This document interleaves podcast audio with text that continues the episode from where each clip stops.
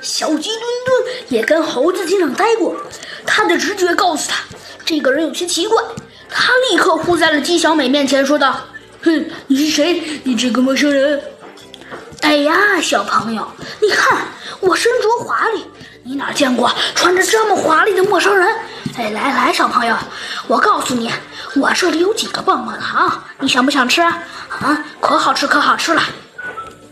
墩墩哥，我感觉鸡小美好像要说些什么，可墩墩，呃，可是小鸡墩墩呐，早就知道他要说些什么了。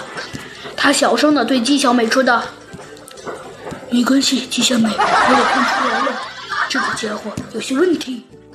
可谁知啊，那个人耳朵也不知道有多尖，他居然听到。哎，那个家伙哎了一声，说道：‘切，你不相信我是吧？切。’”你们就跟我来啊！我告诉你，我我我我这儿明明明明有棒棒糖，不吃，切！我就知道你这只小肥鸡一定还爱吃棒棒糖。哎，我是好心实意给你的，那我就走喽。说着呀，那个家伙把刚刚拿着棒棒糖的两只手往身后一背，假装要走了的样子，但是实际上，他偷偷的。把眼睛睁开了一条缝，小鸡墩墩的一举一动。